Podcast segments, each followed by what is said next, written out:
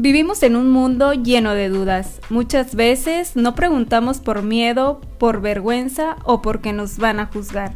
La vida es tan sencilla como sentarse con una rica taza de café, con alguien que no te juzgue y mantener una buena plática. Soy Ashley Castilla. Y yo Ricardo Villanueva. Toma tu café o tu bebida favorita y ven a charlar con nosotros en confianza.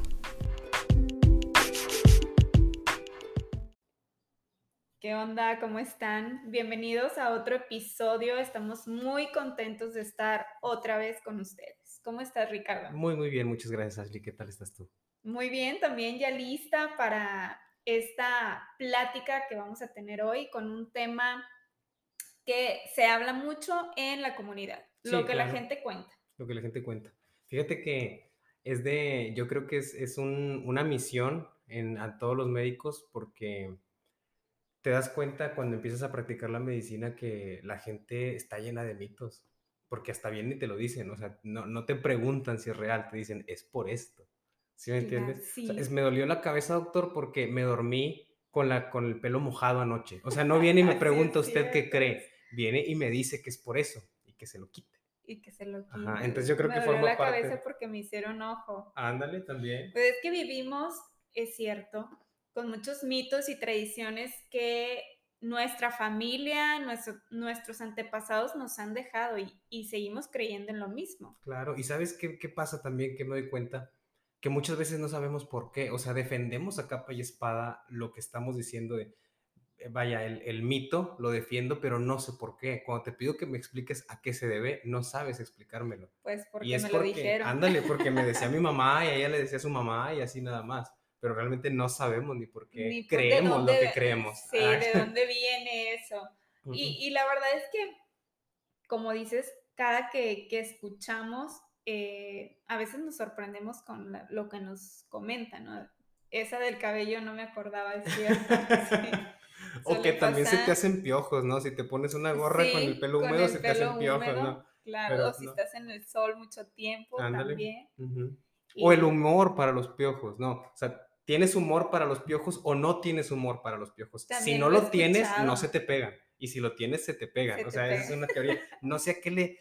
Fíjate que eso, por ejemplo, puede tener algo de realidad, ¿no? ¿Será cierto? Pues es que hay, hay inmunidad humoral y cuando hay este, una respuesta deficiente del sistema inmune, eres más propenso a que se te pegue lo que sea, incluidos los piojos. Ajá. Y cuando hay una buena respuesta, pues no. O sea, el cuerpo te defiende hasta de los piojos. Entonces, Sí. a lo mejor este, no sabemos por qué, pero ese tiene un trasfondo que, que podría ser Que cierto. pueda ser Ajá, cierto. Podría. Y, y bueno, lo más eh, que quizá hemos escuchado, o al menos me ha tocado escuchar, es, por ejemplo, me tocó escuchar con un conocido, de que cuando él eh, comía limón, o tom- sí, se le adelgazaba la sangre. ¿Qué tan cierto es?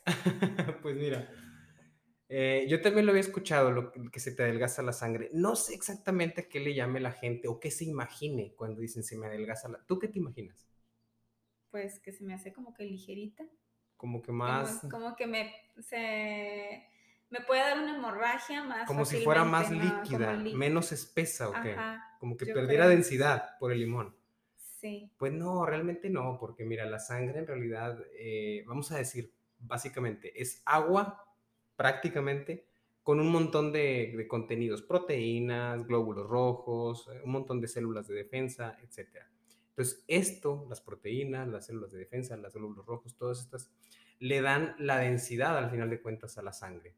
Entonces, el limón tendría que venir como que a destruir células o a destruir proteínas para que perdiera esa densidad, ¿sí me entiendes? Pero pues no tiene sentido, no lo hace. Al contrario, en todo caso le aportaría, si acaso, ¿no? Pero pues no, no que si te adelgace la sangre, no. no. No sé de dónde venga, ¿eh? No sé la de verdad, dónde... a mí se me hizo raro, pero lo escuché. Entonces, ese sería un mito. Pues sí, sí, o sea, no es, no es verdad. Cómete todo el limón que quieras, no se te va a Qué bueno, no se te va a yo- adelgazar nada. Porque yo le pongo limón a todo. Oye, luego dicen que también hasta para adelgazar uno, ¿no? O sea, una persona Ah, que bueno, agua con limón, con en, la limón en la mañana, mañana, ajá, sí. pues no sé de dónde tampoco. Diría que me pero- la tomo, pero no. pero sí lo he escuchado. Bueno, ahorita hablando del agua, eh, muchos pensamos que para bajar de peso, si tomamos agua, pues ya vamos a bajar esa grasa, vamos a quemar la grasa y eh, quizá vayamos a tener el abdomen plano, ¿no? Cuando dejamos de tomar refresco y ya voy a, a, tomar pura agua y me ayuda a quemar grasa. Ok, yo fíjate que una vez leí un artículo, hace muchos años, hace muchos, estaba como en la prepa, que ayudaba a adelgazar. No me acuerdo si explicaba bien o no, no me acuerdo, pero me acuerdo que decía que tomaras agua en ayuno, como un litro o algo así. Y, y poco a poco ibas a ver el cambio en tu cuerpo. Realmente mmm, se me hace una buena pregunta porque hay diversos factores a tomar en cuenta, como el hecho de que tal vez no sea en sí el agua que vaya hacia la grasa de tu panza y la destruya, pero puede ser que colabore de diversas formas. ¿Cuáles se me vienen a la mente? Puede ser que al tú estar en ayuno y haber tenido un buen tiempo de digestión y no ha caído nada, puede ser que te tomas eh, cierta cantidad de agua y esto pase directamente al, tubo digestivo y ayude a movilizar impurezas y demás. Esa es una. Otra, que si te acabas de levantar y vas a desayunar, pues a lo mejor comes menos y ya te aventaste un vaso de agua, ¿no? Un litro, ya no vas a comer. Ya o no comes o comes menos. Y bien, también si tú dices, voy a hacer una dieta o no voy a hacer dieta, nada más voy a tomar pura agua a partir de ahora, pues a lo mejor estás sustituyendo esa agua. O sea, vaya, algo que tomabas tú antes, refresco, jugo, yo qué sé, y ahora la sustituyes con agua, pues entonces tu dieta está mejorando en general, estás consumiendo menos, azúcar. Entonces, tal vez no que sea de manera directa que te ayude a adelgazar, porque no va directamente a la grasa y la destruye y te haces flaco, pero sí puede ser que por otros este, factores, factores o de manera indirecta lo haga. Entonces puede ser, yo le daría medio punto. sí, yo le daría medio punto. Oye, ahorita que hablábamos en ayuna, eh, que decías de que el almuerzo, los medicamentos en ayunas eh, hacen, hacen mal, que también fue una pregunta que nos hicieron. Híjole, también es que son preguntas muy... Esto, en, mira, en medicina no es una ciencia exacta. Eh, son muchos factores a tomar en cuenta, ¿no? Este, es como si yo te pregunto, si, si, si, te doy, o si le doy un golpe aquí, ¿a todo el mundo le va a doler? Pues quién sabe, ¿no?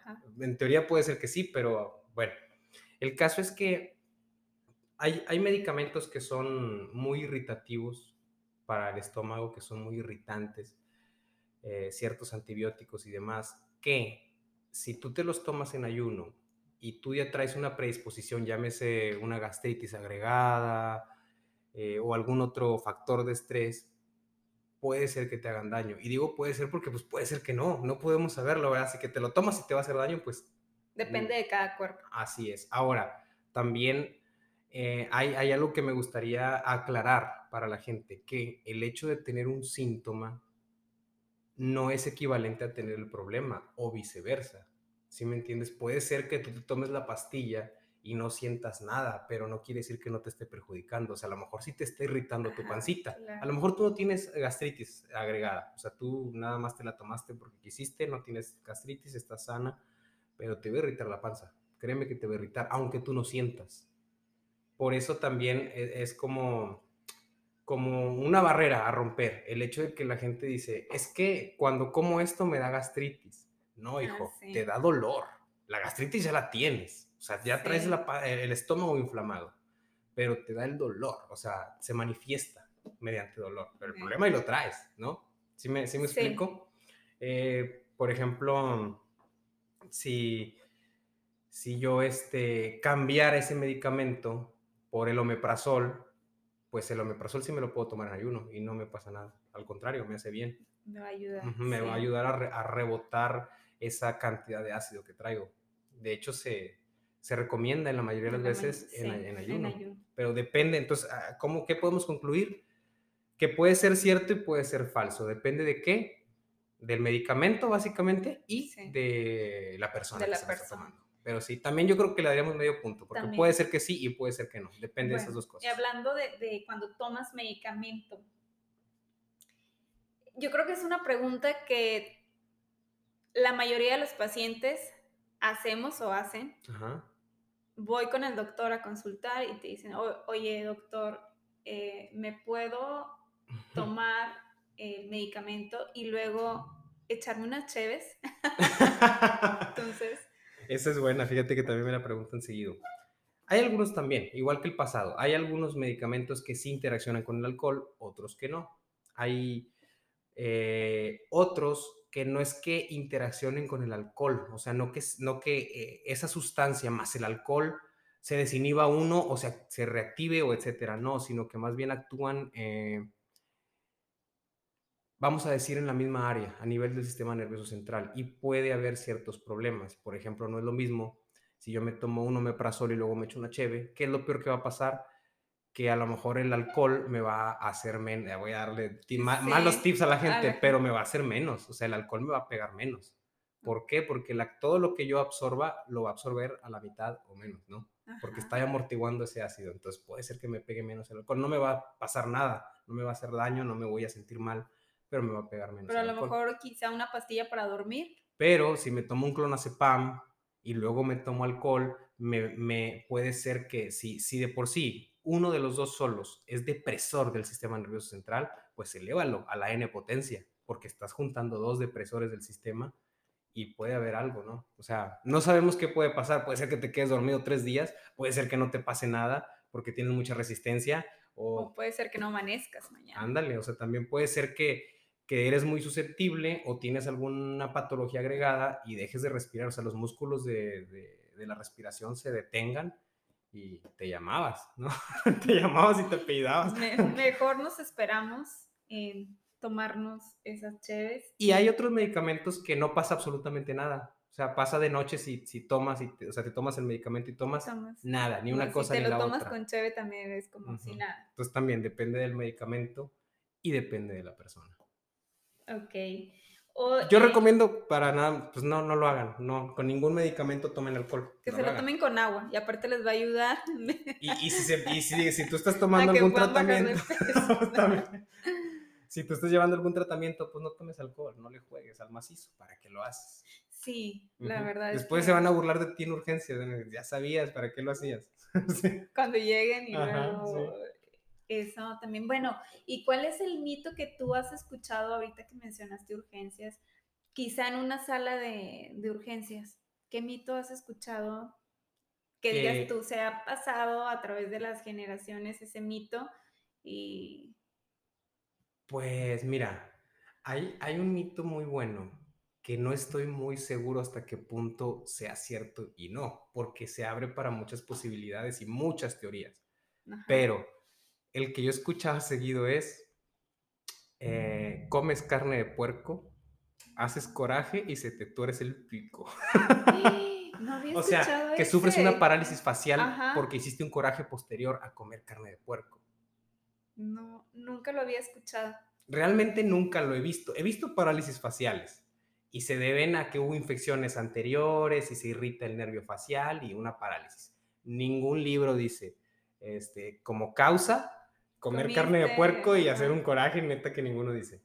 Pero pues te digo, se abren muchas posibilidades de la cantidad de cortisol que tiene la carne y la junto con la que tú tenías y etcétera, ¿no? O sea, se abre. No estoy muy seguro de esa, pero lo escuché eh, dentro del ámbito hospitalario.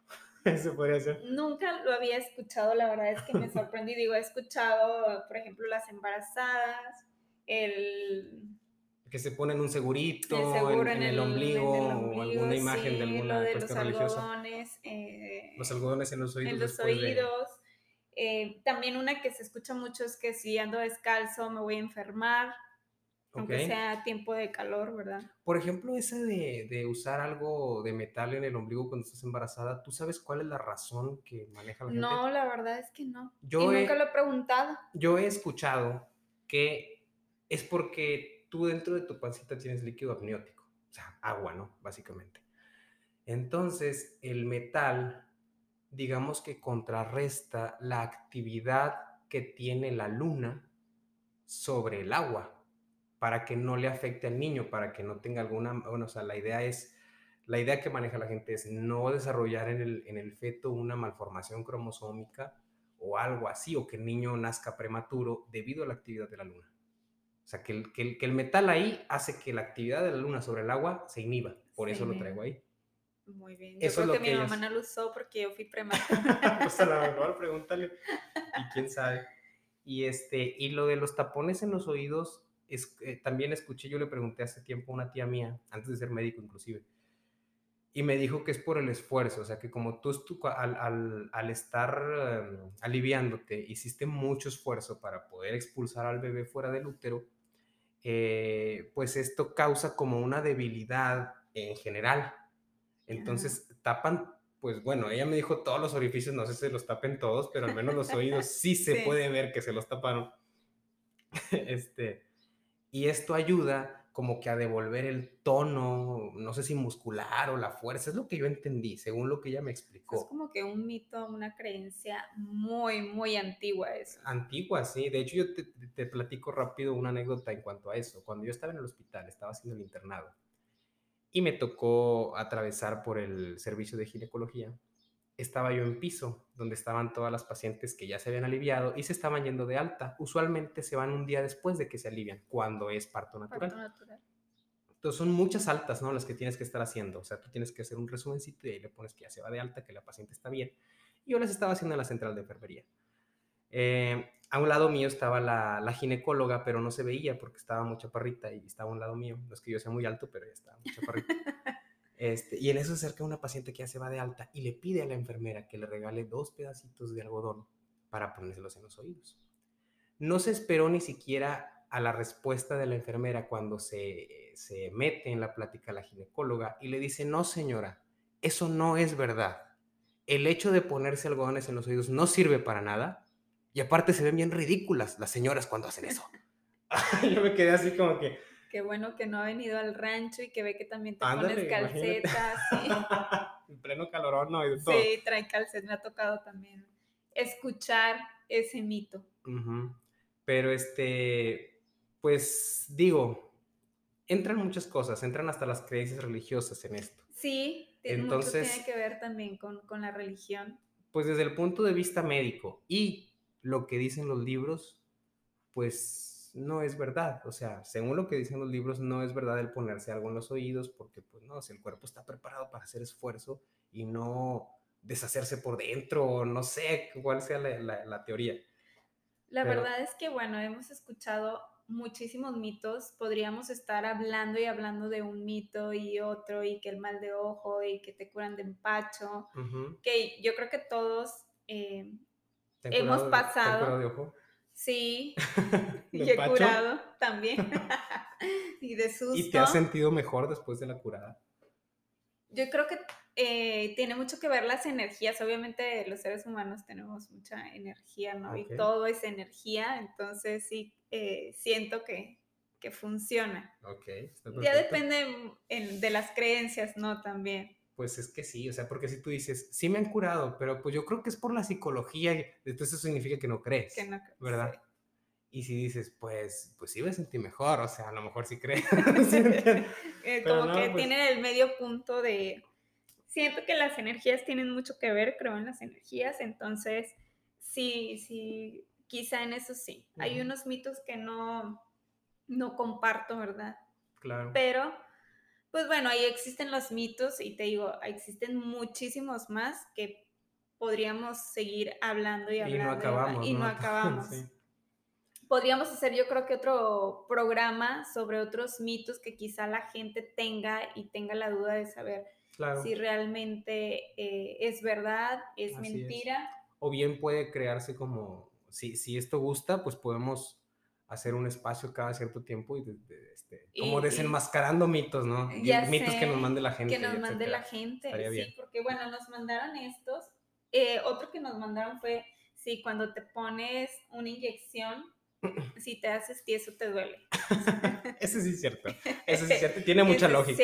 Tiene mucha lógica porque al hacer dura la nalga, pues va a hacer resistencia a que la aguja entre. Y esa resistencia, la, la persona que la está aplicando la inyección la tiene que romper y es más fácil romper esa resistencia si la nalga está aguadita que la nalga está dura. Entonces, esa es lógica. Esa, sí, es cierto. Esa sí, de, esa no es mito. no es mito. Entonces, sí, me parece eh, buena idea el estar eh, cada cierto tiempo haciendo un programa de lo que la gente cuenta para resolver las dudas.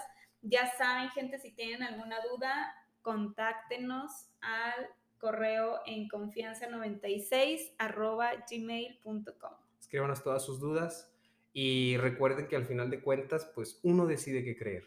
¿verdad? Yo te puedo decir, yo leí esto, yo leí lo otro, pero tú decides lo que crees. Y está bien. Está bien. Y es libre, ¿no? Sí. es lo bonito de la vida. Es lo bonito que de puedes la vida. elegir qué creer y qué no. Sí. Así Exactamente. Bueno, es. ¿Algo más para terminar? pues nada más, que sigan creyendo. Si Bueno. les hace bien, En lo que ustedes quieran, pero crean en algo. Así es. ¿Verdad? Bueno, que pasen eh, muy bonito día. muchas cuídense gracias por mucho. escucharnos. Compártanos. Y este, pues hasta la próxima. ya sé. Bye. Bye.